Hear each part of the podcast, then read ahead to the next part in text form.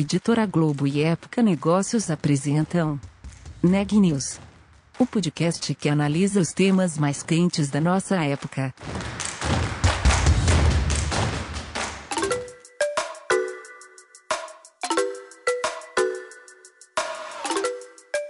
Olá, meu nome é Carolina Zelt e sou repórter da Época Negócios. Seja bem-vindo a mais um episódio do Neg News, nosso podcast sobre os impactos da pandemia do coronavírus na economia e nas empresas. As mudanças na indústria de alimentos são o nosso tema para hoje. Assim como para outros segmentos, a pandemia impulsionou inovação, com, por exemplo, o desenvolvimento de novos produtos para as prateleiras dos supermercados. A Ana Laura Stachewski traz uma entrevista especial sobre o assunto. Vamos conferir? Eu conversei com a Cristina Leonhard, Head de Inovação da Tacta Food School e fundadora da Senhora Inovadeira, sobre as transformações da indústria alimentícia em meio à pandemia. Os hábitos e as prioridades dos consumidores mudaram no último ano, o que forçou empresas do setor a repensar desde o desenvolvimento de seus produtos até os seus canais de venda. A Cristina falou sobre como isso afetou diferentes segmentos, quais foram as oportunidades trazidas por esse novo momento e qual é o potencial de inovação dessa indústria hoje. Segundo ela, uma das prioridades para o futuro deveria ser aproveitar melhor a biodiversidade do país no desenvolvimento de alimentos. Vamos conferir a conversa? Cristina, de que formas a pandemia afetou a indústria alimentícia no último ano? Olha, a gente pode dividir talvez essa, esse impacto em dois uh, momentos, né? A gente teve um primeiro momento de muita incerteza e depois nós tivemos um momento de menos incerteza, mas que continua incerta. Eu acredito que a gente está navegando, todo mundo que você deve estar tá falando nos últimos tempos está falando isso, né? Que a gente está navegando ainda em ambientes incertos, né? Mas a gente teve um primeiro momento ali próximo a março, que durou talvez para algumas empresas até maio, de muita, muita incerteza. E quais reflexos a gente teve ali, né? Muita gente reduziu produção, muita gente Pro, uh, eu acompanho muito a área de pesquisa e desenvolvimento.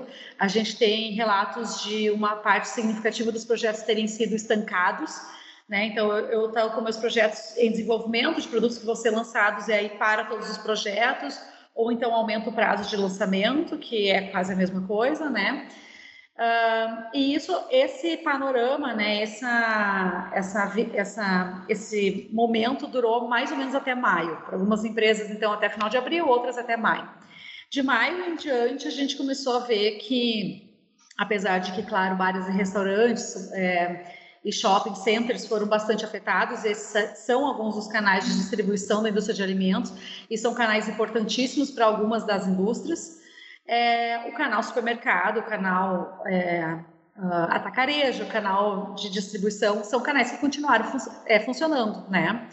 Então, para quem atendia esses canais de varejo, a, o pessoal começou a enxergar que, na verdade, o consumo estava crescendo. Então, de maio em diante, a gente começou a ver, por exemplo, crescer o número de projetos crescer o número de hum, vagas, inclusive, em pesquisa e desenvolvimento, que é uma coisa também que eu mapeio. É, a gente começou a ver uh, crescer o consumo, a gente viu o crescimento de consumo de várias categorias, uma delas, por exemplo, vinhos finos, que parece que pela primeira vez chega a próximo de 30% do volume total de vinhos consumidos no Brasil. A gente tem aumento de consumo de carnes, aumento de consumo de produtos né, mais elaborados, mais premium, vamos dizer assim, se é que a gente pode chamar dessa forma, né? Então, eu, a, a, assim, olhando o mercado de alimentos, claro que ele é gigantesco, a gente é difícil a gente falar uma coisa que aconteceu para todas as indústrias, mas olhando ele de uma forma bem de alto nível e bem genérica e abrangente, é, é uma, é uma das poucas, alguns poucos mercados que saiu sem arranhões, vamos dizer assim, da pandemia, e em algumas categorias, inclusive, é, tiveram crescimento, como eu falei agora da questão de vinhos, né? Sim.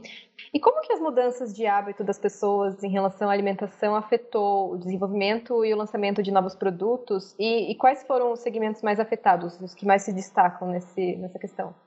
É, essa é uma pergunta muito interessante. Na Tacta, a gente veio ah, acompanhando essas movimentações do consumidor, através, inclusive, de pesquisas né, com o próprio consumidor, e a gente fez esse tipo de pergunta. E uma das coisas que a gente percebeu, por exemplo, acho que todo mundo viu as pessoas cozinhando mais em casa, porque por motivos óbvios, né? As pessoas estavam mais em casa, não iam mais para o trabalho.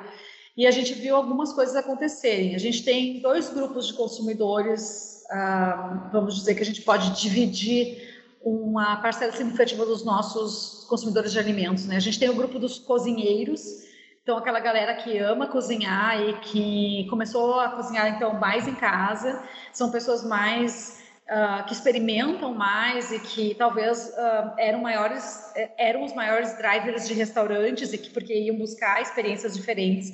E daí talvez não tem mais essa experiência em restaurantes e vão fazer essa experiência dentro de casa e isso uh, fez com que, por exemplo, uma série de alimentos de maior valor agregado, com ingredientes mais ricos, vamos dizer assim, né, tenham surgido e tenham começado a ter um pouco mais de volume, né, é, e aí, por outro lado, a gente tem também uh, uma categoria na qual talvez eu me enquadro, que é as pessoas que estão em casa com crianças e que têm pouco tempo e que precisam cozinhar de uma forma rápida e, e prática. E daí também a gente tem, nesse caso, um crescimento de, do consumo de alimentos é, mais convenientes, né? A gente tem aí a explosão do delivery também, né?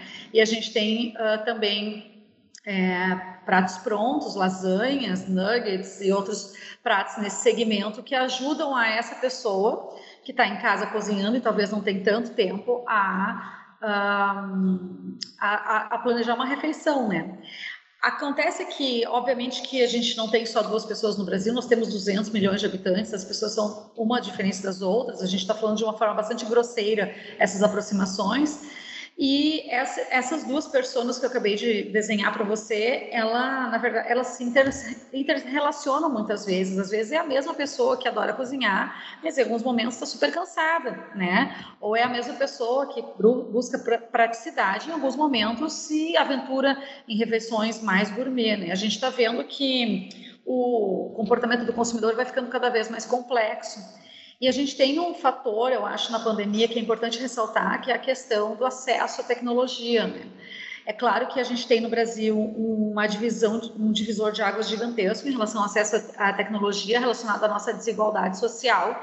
Então, a gente não está falando de todas as camadas populacionais quando estou falando isso, né? A gente viu muita gente entrando para o mapa da fome, a gente viu muitas pessoas nas periferias, entidades assistenciais que davam apoio para pessoas em situação de rua, a gente pode citar lá. Uh, Paraisópolis ou até aqui no Rio Grande do Sul, de onde eu falo, o Cozinheiros do Bem, que também é um case super legal, que são um, organizações que apoiam pessoas com situação mais vulnerável e que tiveram redução das doações realizadas para eles, o que afetou, obviamente, o consumo de alimentos por uma galera muito grande. E, ao mesmo tempo, né, por outro lado, a gente tem uma, uma galera com talvez maior poder aquisitivo em casa que talvez não soubesse cozinhar e que tem acesso à tecnologia. Então a gente viu muito pessoas aprendendo a fazer coisas. Inclusive o símbolo dessa pandemia é o pão, né? É a pandemia. Muita gente virou padeiro durante é, a pandemia como uma forma até de extravasar, de tentar fazer uma coisa nova, de é, sei lá, gastar energia. O pão é um alimento extremamente simbólico e é muito interessante que as pessoas tenham se virado para o pão é, nesse momento. Assim. E como que a indústria alimentícia reagiu a essas mudanças de comportamento? Eles têm desenvolvido mais produtos com foco nessas pessoas que querem cozinhar em casa? Enfim, como que isso se reflete? É, a gente tem visto surgir, provavelmente vamos ver mais surgir kits, né, uh, ah, para você cozinhar em casa. Então, de alguma forma, uma entrega conveniente de kits de uma alimentação, de uma refeição pronta, que ela não está 100% pronta, você tem que finalizar, você ganha os ingredientes. Então, isso é uma das coisas, né. A gente viu muitas empresas também é, migrando, por exemplo, é, quem, quem, é da área de frigoríficos, que, que, vendia no mercado aqueles bacons, mantas enormes, que eram voltados para a área de food service. Daqui a pouco eu estou cortando esse bacon em pedaços menores e atendendo o varejo. É o mesmo produto, às vezes é só uma embalagem diferente, mas eu estou atendendo agora um consumo que se deslocou para dentro de casa, né? Claro que bacon não é nada ino super inovador, assim, mas só estou trazendo que algumas das mudanças que foram impactadas que a indústria teve que se adequar, né? Porque o canal de distribuição ele rege muitos produtos que eu vou vender lá. Uma coisa é eu vender num atacadista para uma casa de festas uma pessoa, por exemplo, que vai usar todos os meus confeitos, né, todos os meus marshmallows, as minhas balas de goma, numa festa como decoração. Então, essa pessoa quer volume. Outra coisa bem diferente é eu vender no supermercado para uma pessoa que tem uma família de duas, três, quatro pessoas, talvez, dentro de casa, e aí eu tenho que vender aquele mesmo produto numa embalagem menor. Então, é, o, o, canal que mudou bastante né, durante a pandemia, ele afeta bastante porcionamento de embalagem, posicionamento de produto, é, formulação também, né? Então, acho que isso é uma das coisas. A gente viu alguns exemplos bem interessantes. Eu, particularmente, fiquei muito fã da Vic Bold, que fez um lançamento de um pão de uma linha chamada Do Seu Forno, e eles uh, aproveitaram esse momento em que as pessoas estão começando a fazer pão e falaram assim, bom, se as pessoas querem fazer pão, quem sabe eles poderiam fazer o meu pão, né? Então, esse é um bom exemplo de uma empresa que, ao invés de, vamos dizer assim, reclamar de que as pessoas talvez estão deixando de consumir pão pronto no supermercado, usou o movimento que está acontecendo para entregar um produto que auxilia as pessoas a fazerem um pão, mesmo se eu não sei fazer nada de pão, mas eu vejo todo mundo fazendo, talvez eu me sinta até socialmente pressionada para fazer aquilo. Não faço, poxa, agora eu posso fazer um pão, tirar uma foto, botar no Instagram, mandar no grupo da família e dizer fui eu que fiz. Né? Então, acho que isso é um bom exemplo. E a gente viu um outro movimento também, que eu estou achando bem interessante. O Brasil ele não é um país onde as pessoas um, consomem muitos alimentos fortificados. A gente tem duas coisas na cabeça. A, coisa número um em relação à suplementação alimentar, em relação a vitaminas e minerais. Primeira coisa é que eu vou consumir isso através das frutas e verduras. Sim, o brasileiro ainda, dados todos os as nossas dificuldades, a gente ainda tem muito mais acesso, acesso a frutas e verduras crus, frescos, do que uma boa parte dos países, principalmente no hemisfério norte. Então, a gente ainda tem né, feiras e tal, um, um acesso a isso bem maior do que se a gente for comparar com outros povos, né? Então, a gente ainda tem muito isso, a referência interna de que uma coisa é saudável é isso, né? E, por outro lado, se eu não tenho isso, eu vou consumir é, vitamina D, cálcio, zinco, sei lá, eu vou consumir isso através de uma pílula, ou de alguma cápsula, alguma coisa assim na farmácia, né? Então, o Brasil nunca foi um lugar onde tinha muito, por exemplo, você vai nos, Estados Unidos, você vai nas gôndolas de supermercado, vai ter milhares de sucos fortificados com proteínas, com todas as vitaminas, com todos os minerais. O Brasil nunca foi muito mercado para isso, assim. O brasileiro não entendia esse alimento com essas fortificações. Vem a pandemia, a gente começa a se preocupar com a saúde e a gente começa a olhar para esse tipo de coisa. Então, a gente viu, por exemplo, é, um iogurte aqui no Rio Grande do Sul, da Pia, que lançou com um produto para melhorar a imunidade, Piracanjuba lançou também um produto para melhorar a imunidade. É, a gente viu maisena, por exemplo, lançou um produto, lançou uma maisena com uh, vitaminas e minerais de A a Z, né, que é uma coisa assim para mim me, me parece assim, super emblemático pela marca tão tradicional e tal. Então a gente está vendo, ah, um picolé também da uma empresa de Santa Catarina chamada IP que lançou um picolé com vitamina D3. Quem imaginaria tomar um picolé com vitamina assim, tipo, é uma coisa muito de agora, né? A questão toda é será que isso, né, essa demanda que eu acho que existe no momento, será que essa demanda permanece, né? Uma vez que as vacinas sejam distribuídas, que as pessoas se sintam mais seguras e tal, será que essa demanda permanece? Será que a gente vai ensinar o consumidor a consumir esse tipo de, esse tipo de alimento? Que daí a gente pode falar depois sobre consequências da inovação. Será que isso será uma consequência? Não sabemos ainda. Ou será que isso é uma moda e que com, quando a vida voltar para algum tipo de normal aí, que esperamos que não seja o novo normal, que seja um normal, né? Ninguém aguenta mais essa palavra também Será que quando a vida voltar para esse outro tipo de normal, a gente ainda vai estar interessado nesse tipo de produto? Eu já não sei, não tenho essa resposta, né? Está lá no futuro ainda para a gente descobrir. Sim. E falando em bons exemplos, eu queria saber quais foram os erros e acertos das empresas nesse caminho de adaptação, ou, ou pelo menos o que favoreceu com que algumas se adaptassem melhor do que outras. É, eu acho que é bem legal essa pergunta porque a gente tem que pensar, na verdade, nas condições que as empresas tinham para passar pela crise. É, algumas empresas estavam totalmente preparadas para passar pela crise. Número um, porque elas eram mais flexíveis. Número dois, porque elas já estavam acostumadas a inovar, a mudar, a testar coisas diferentes. Elas tinham o que a gente chama de mentalidade de aprendizado. Então, são empresas que puderam rapidamente recalcular, recalibrar o que faziam e procurar outros canais, né? Talvez porque o canal aquele onde essa empresa vendia principal fechou e daí o que, que eu faço, né? Eu me lembro logo no início da crise que, por exemplo, várias cervejeiras viraram a chave e começaram a produzir álcool gel. Muita gente produziu álcool gel no início. Hoje acho que até deu uma normalizada no consumo do álcool gel, né? Mas acho que você se lembra que a gente, assim, as farmácias tinham placas na frente das lojas. Uma pena Sim. que eu não tenho foto disso. Temos álcool gel, estava escrito na frente das farmácias para tu, né? Nossa, porque tu virava a cidade procurando tal do álcool gel. E as indústrias cervejeiras, várias que eu conheço, pequenas e grandes, produziram álcool gel, umas com funções humanitárias para ajudar e tal. A gente viu a Ambev fazendo isso, acho que Heineken fez também. Outras menores para conseguir salvar um pouco do caixa, né? Porque o caixa foi se esgotando aí no início da pandemia, né? E aí, então isso é uma empresa, aí a gente pode ver que algumas empresas são mais ágeis, né? Agora, por outro lado, a gente tem outras empresas que não resistiram, né? É, a gente, eu tenho acompanhado razoavelmente de perto o segmento de restaurantes e claro que a crise foi e continua sendo uma dor bastante grande para esse segmento de restaurantes, né? Algumas pessoas fizeram, né, se juntaram as três, quatro pessoas assim da empresa, que às vezes restaurantes são empresas muito pequenas, né?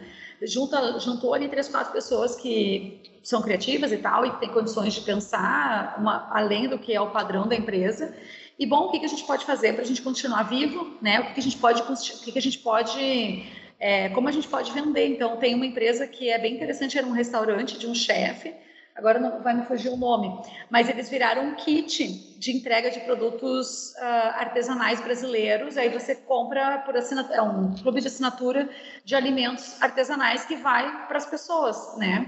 Então, é, é, qual, qual competência que eu tinha ali? Eu já era um chefe de cozinha, aquelas empresas já eram minhas fornecedoras, elas vendiam para mim, se eu fecho, eu deixo de ganhar dinheiro, essas empresas também, então toda uma cadeia interrompida.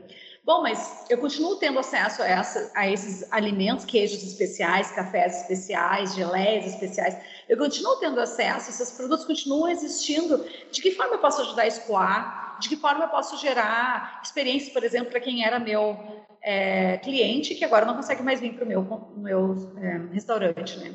Então essa empresa virou é, virou a chave, né? E virou uma empresa de kits de alimentos especiais, assim, artesanais do Brasil. Uh, se não me engano, estão na região de São Paulo no momento. Mas isso é um caso, assim, né? Outras empresas talvez não tiveram ou levaram muito tempo para fazer isso, ou não tinham dentro de si essas competências que são tão necessárias para a gente fazer inovação. E a inovação, aí que é a, a, a, beleza da gente ser uma empresa inovadora, porque quanto mais a gente inova, mais a gente aprende a inovar, né? Então, se eu já sabia inovar, se eu já sabia me transformar, é, a gente pode olhar para a própria época negócios agora, quantos processos de transformação vocês passaram nos últimos tempos, eu tenho acompanhado. Então, vocês também são um case, né, assim, de várias coisas que vocês estão testando e tal, de novos modelos de comunicação. Então, quanto mais vocês fazem isso, mais vocês vão fazer, mais vocês vão saber fazer. E aí a gente tem sim um parque industrial de alimentos que é pouco inovador no Brasil, a grosso modo. Né? O investimento, por exemplo, em atividade de pesquisa e desenvolvimento no Brasil, na área de alimentos, é baixíssimo é, do, é em torno de 0,15%. A gente vai para outros países, a gente vai para 0,3%, a gente vai para 2% em países da zona do euro, por exemplo. Então, de fato, a gente tem um investimento baixíssimo em inovação, e é claro, né, se a gente não investe, também não dá. Tem muitas coisas que a gente pode fazer com pouco, mas não são todas que a gente consegue fazer com pouco. Precisa ter investimento. Sim, isso tem muito a ver com o que eu ia te perguntar agora. Como que você avalia o potencial de inovação na indústria alimentícia no Brasil como um todo, unindo esses bons exemplos, unindo os atrasos? Qual que é a sua avaliação geral? É, eu acho que o Brasil está sentado em cima. De... O potencial de inovação é gigantesco. Número um, ponto. A gente está sentado em cima de uma das maiores biodiversidades do mundo, se é que não é a maior biodiversidade do mundo. Se a gente só olhasse para isso, né, o que, que essa biodiversidade representa em termos de alimentos, se a gente só olhasse para todas as frutas diferentes que existem do Rio Grande do Sul até o Acre, né, assim, até uh, e passando por todos os, os, os estados do Centro-Oeste, né, por todo o Norte, por todo o Nordeste, por todo o Sudeste, se a gente só olhasse para frutas, a gente já teria é, matéria-prima para inovação enorme, gigantesca, e, e mais importante, matéria-prima para inovação que pudesse se impactar o mundo. Porque, assim, de fato, o mundo não precisa mais de nenhuma, nenhum biscoito recheado de morango. Todos os biscoitos recheados de morango que são necessários no mundo, eles já existem. Então, talvez você puder deixar um recado, se você está desenvolvendo nesse exato momento um biscoito recheado de morango, pare, né? Pare, não faça isso. Porque a gente tem tantas outras coisas mais maravilhosas para desenvolver. Eu vou lhe dar um exemplo. A gente foi, eu fui em 2018 para uma feira é, em, São, ah, em Nova York, que chama Fancy Food. É uma feira só de alimentos especiais. Tava lá o Brasil, Corredor do Brasil. O que, que tinha no Corredor do Brasil? Tapioca, açaí, que eles são enlouquecidos com açaí, né? vende muito açaí fora do Brasil, tapioca. Tinha alguns vinhos, tinha cachaça, porém tinha empresa vendendo biscoito wafer de morango, né? Então toda vez eu pego o exemplo do biscoito de morango por causa disso, porque eu pensei, meu Deus, essa não é uma feira para você falar de biscoito wafer de morango. Essa é uma feira para você mostrar as coisas mais diferentes que a gente tem. E a gente tem muita gente fazendo coisas muito interessantes de norte a sul do Brasil. Então, eu acho que o potencial de inovação, considerando as matérias-primas e o acesso que nós temos a, essas matérias-primas, é gigantesco. A questão é que essas cadeias, elas ainda não existem. Se hoje eu quiser fazer, por exemplo, um sorvete que seja vendido em nível nacional por uma grande empresa uh, e que atinja o Brasil inteiro, e quiçá talvez possa ser exportado de butiá, a gente não tem hoje pessoas suficientes plantando butiá para que eu gere a polpa suficiente de butiá para é, fornecer para essa indústria. Então, quando a gente está falando de usar a biodiversidade do Brasil para inovação como matéria-prima para inovação de alimentos, a gente tem que falar de dar um passo para trás e observar e olhar quais são a, os insumos, os insumos não, quais são as culturas agrícolas que são plantadas no Brasil e que são beneficiadas também por estímulos públicos e que são estimuladas pelas próprias indústrias, né? Hoje nós somos grandes produtores de várias culturas agrícolas, como soja, milho, é, algodão, é, carne, claro, também, né? E nessas culturas agrícolas nós somos bons exportadores, temos preços, somos competitivos, inclusive no momento com o dólar alto, estamos vendendo até não poder mais, né? Mas será que são essas culturas agrícolas que são capazes de nos, e pecuárias, né, que são capazes de nos colocar como um dos países protagonistas na inovação de alimentos no mundo? Então, quando a gente fala que o Brasil é importantíssimo para alimentar o, o futuro, é, uh, do, do, a, a população futura de, do mundo, né, que a gente espera lá em 2050, quando a gente fala que o Brasil é importantíssimo celeiro para essa para equacionar a fome, né, equacionar a questão de alimentação e distribuição de alimentos, a gente pode estar falando dessas culturas que são mais, vamos dizer assim, básicas, mas a gente também deveria estar falando de, ao mesmo tempo, sem desmerecer essas culturas, mas ao mesmo tempo buscar equalizar um pouco a questão de outras culturas que sejam mais nossas, né? Onde só no Brasil seja possível plantar. Então, um, um case que eu acho que é bem interessante é a questão da erva mate, né? Ah, a gente está falando, por exemplo, de morango, mas né, a gente, uh, se a gente for falar de siriguela, camu-camu, se a gente for falar de, sei lá, jambu lá do norte, butiá, como eu falei agora, e a própria erva mate, se a gente for falar dessas coisas, talvez a maior parte delas a gente só consegue encontrar no Brasil, porque faz parte né, da nossa biodiversidade, enquanto que soja, milho, algodão é, podem ser plantados em outros lugares também. É, quando a gente fala de erva mate, aí acho que é uma boa chave para a gente pensar também um pouco, além da questão de que a gente tem que ter produção suficiente para abastecer essa indústria, a gente também tem que pensar nos produtos que vão ser lançados a partir dessa matéria-prima. Muitas vezes a gente quer impor para o outro povo para o qual a gente quer vender o produto, a nossa forma de consumo. Então, aqui no Rio Grande do Sul, a gente toma chimarrão de uma cuia com uma bomba, né? E aquele chimarrão amargo e quente. Até no verão de 40 graus, a gente está lá tomando chimarrão quente. Agora, essa não é a realidade do Brasil inteiro. O restante do Brasil, que é mais quente até, ou mais quente por mais tempo, talvez, do que no Rio Grande do Sul, toma muito tererê, né? Então seria talvez uma, uma, uma, um caminho um pouco mais fácil de aceitação desse produto para além das fronteiras da, do gauchismo, vamos dizer assim, né? Que não é só Rio Grande do Sul.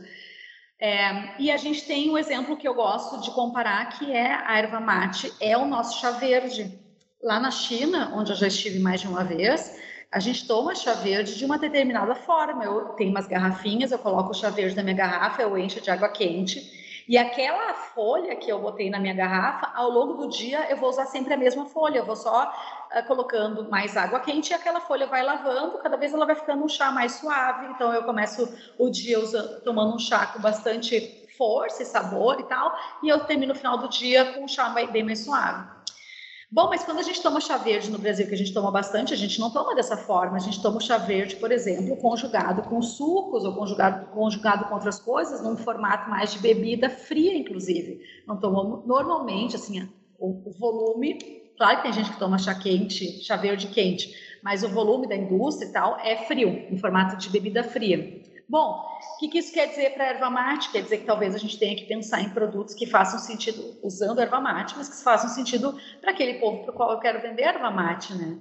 E aí, acho que o case que eu mais gosto nessa questão de adaptação é a Manioca Brasil, lá do, de Belém do Pará, que usa toda a tradição culinária paraense, com tudo que você pode imaginar, tucupi, tucupi preto, geleia de jambu, um, geleia de todos os tipos de frutas paraenses, amazônicas, e transforma esses produtos para ser, é, para serem consumidos da forma que faça sentido para pessoas que talvez não conheçam ainda a culinária paraense.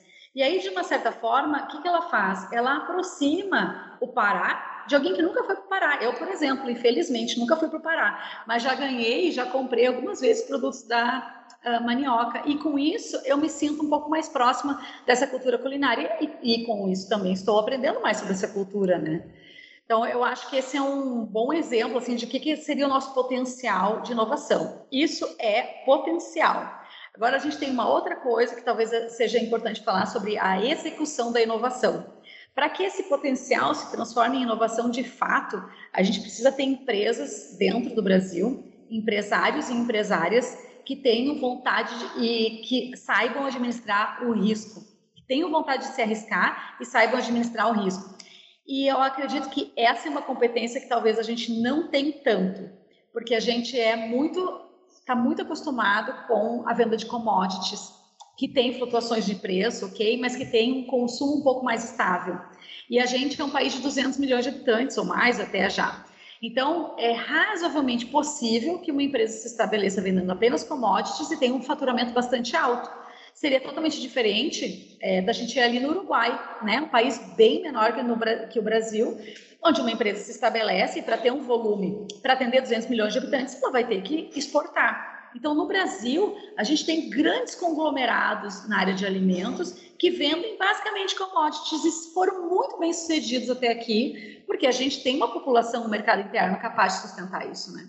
Agora, a questão é a seguinte: conforme a, o universo né, empresarial vai se tornando cada vez mais agressivo, será que essa mentalidade ela pode permanecer no futuro, né? E, e, tem um outro ponto que você citou um pouco lá no começo, que eu gostaria que você comentasse, que são as consequências da inovação, muitas vezes não esperadas ou previstas. Sim, a gente tem. Um, é, a gente pode falar que todas as pessoas que se uh, que inovam, que querem desenvolver um produto, elas estão teoricamente pensando em melhorar a vida do consumidor, né? Elas querem que esse consumidor seja mais feliz, ou tem uma vida mais fácil, ou que tem um acesso a mais alimentos e tal. E enquanto faz isso, a empresa ganha dinheiro, né?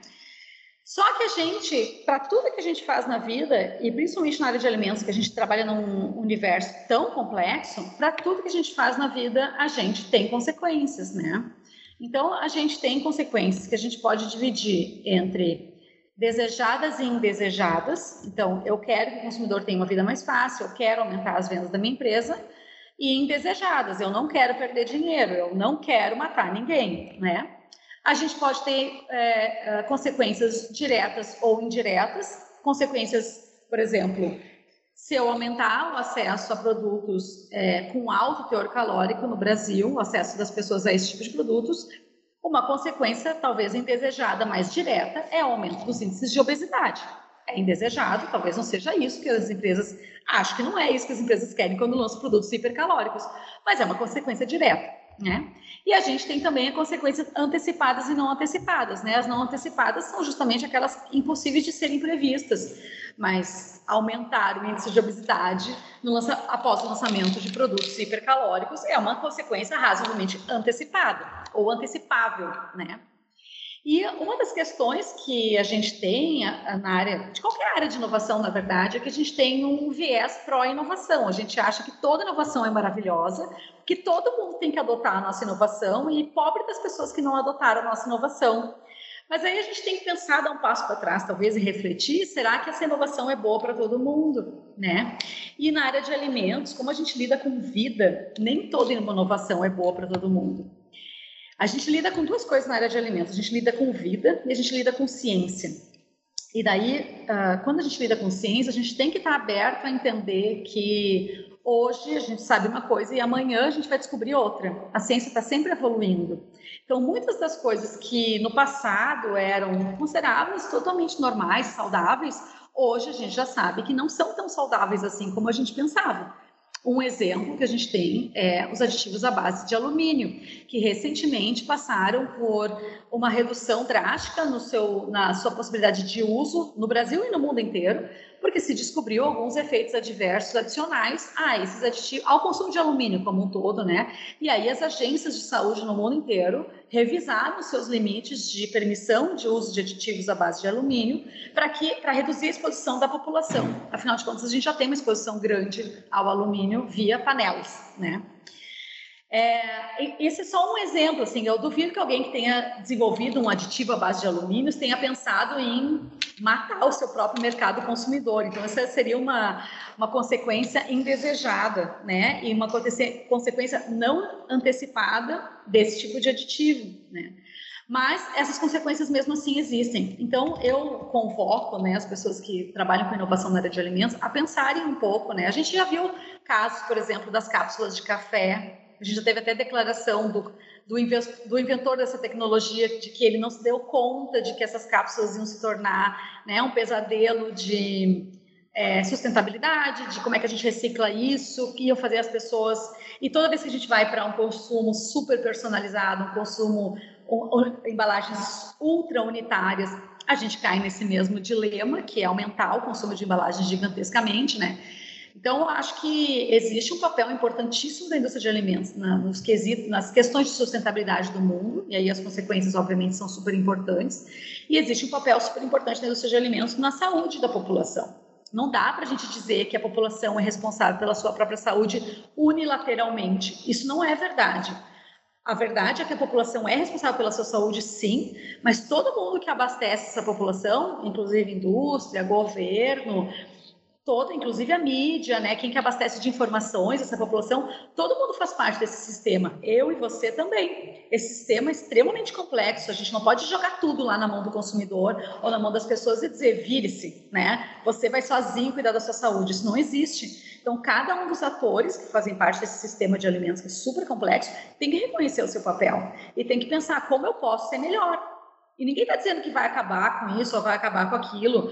Isso é um fato, as inovações têm consequência, isso não é uma, eu que estou dizendo, isso, os estudiosos da área de inovação falam isso há anos, há 40, 60 anos pelo menos. As inovações têm consequências, mas talvez a gente, quando está inovando, não se dê conta delas, né? Como que você avalia as transformações da indústria de alimentos é, agora, na pandemia, do, da perspectiva das empresas e dos consumidores também?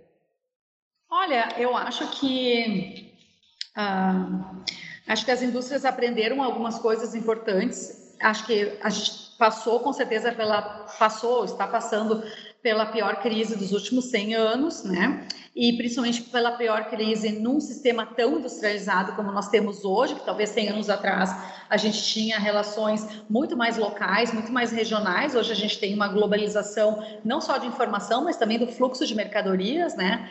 Então, acho que a gente aprendeu, por exemplo, que o sistema de alimentos é muito mais resiliente do que a gente pensava que ele era, né?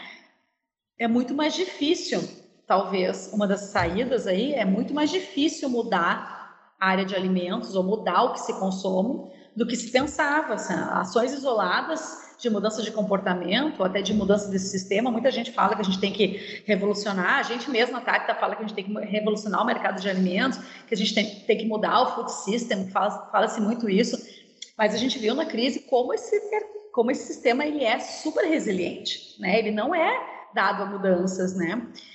E tem um pouco a ver com o fato de que alimentos, né? Nós somos, como consumidores, bastante uh, conservadores em relação ao que consumimos como alimentos. Não somos tão conservadores com outras coisas, porque, claro, né? Alimento a gente enfia para dentro da boca, a gente consome através, né? A gente coloca dentro do nosso corpo. É diferente de uma blusa, de um sapato, de uma camisa, né? Assim, a relação que eu tenho com uma blusa, com um sapato, com uma camisa é muito mais simples, né?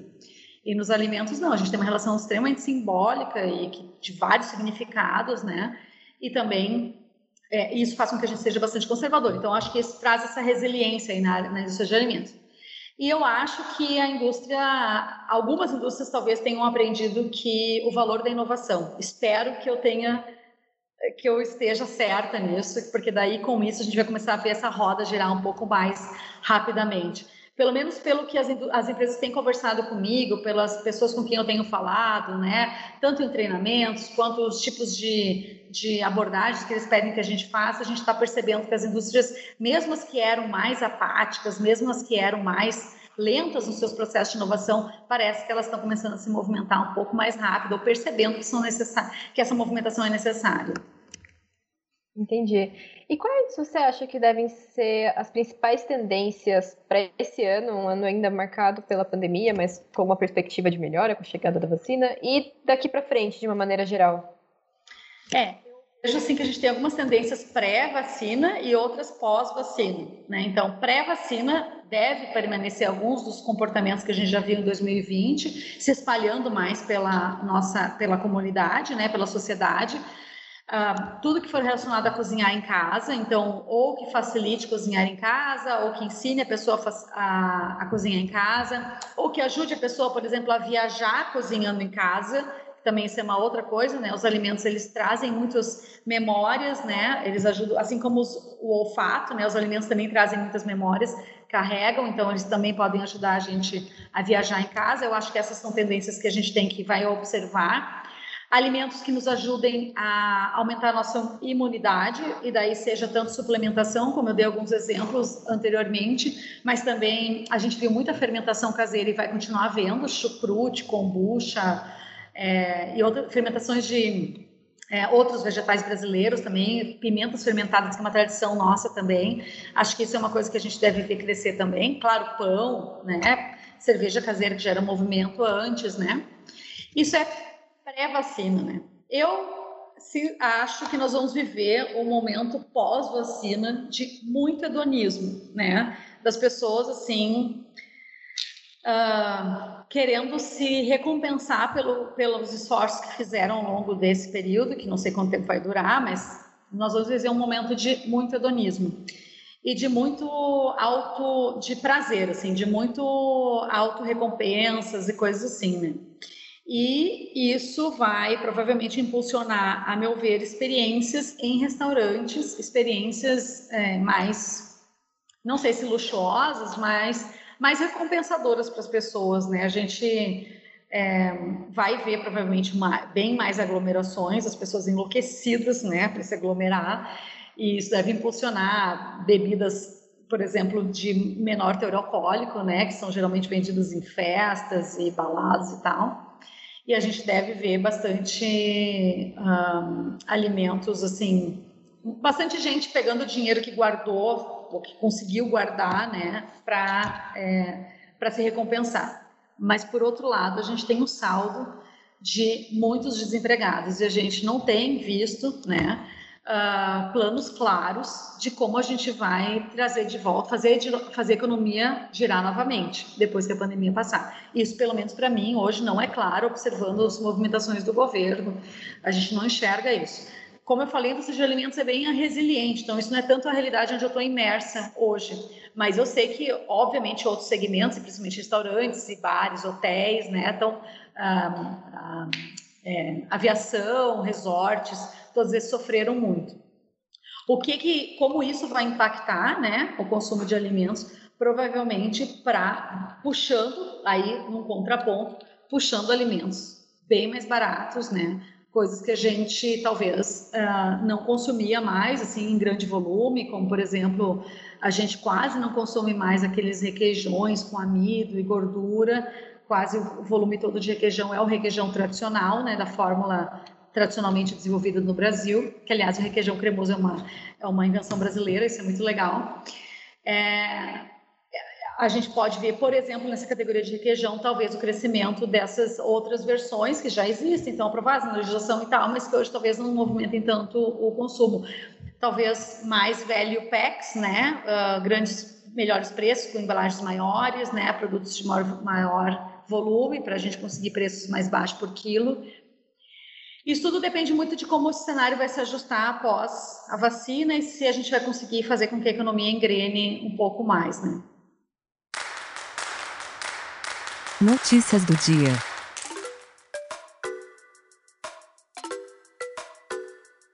Seu boletim semanal, a OMS, a Organização Mundial de Saúde, informou que a cepa da Covid-19 P1, localizada inicialmente em Manaus, já se encontra em ao menos oito países. Entre as nações que notificaram a variante estão os Estados Unidos, a Alemanha, o Reino Unido e o Japão. Outra notícia do dia é que o Instituto Butantan pode direcionar a sua produção de Coronavac para exportação para países como a Argentina, caso o Ministério da Saúde não exerça a opção de compra de mais de 54 milhões de doses do imunizante. A pasta ainda não deu resposta sobre a transação, mas afirmou que está dentro do prazo contratual para isso. Nas últimas 24 horas, o Brasil registrou 1.283 mortes em decorrência do novo coronavírus. No mesmo período, foram 63.520 novos casos da doença. Ao total, desde o início da pandemia, foram 8.996.876 infectados, além de 220.161 óbitos no país. As informações são do Conselho Nacional de Secretários de Saúde. O Neg News de hoje fica por aqui.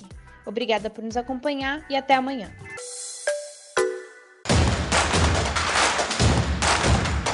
Esse podcast é um oferecimento de Época Negócios. Inspiração para inovar. Não deixe de conferir nossos outros podcasts.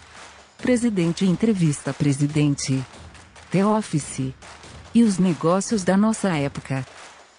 Ouça, acompanhe, compartilhe. Vamos fazer deste podcast o nosso ponto de encontro.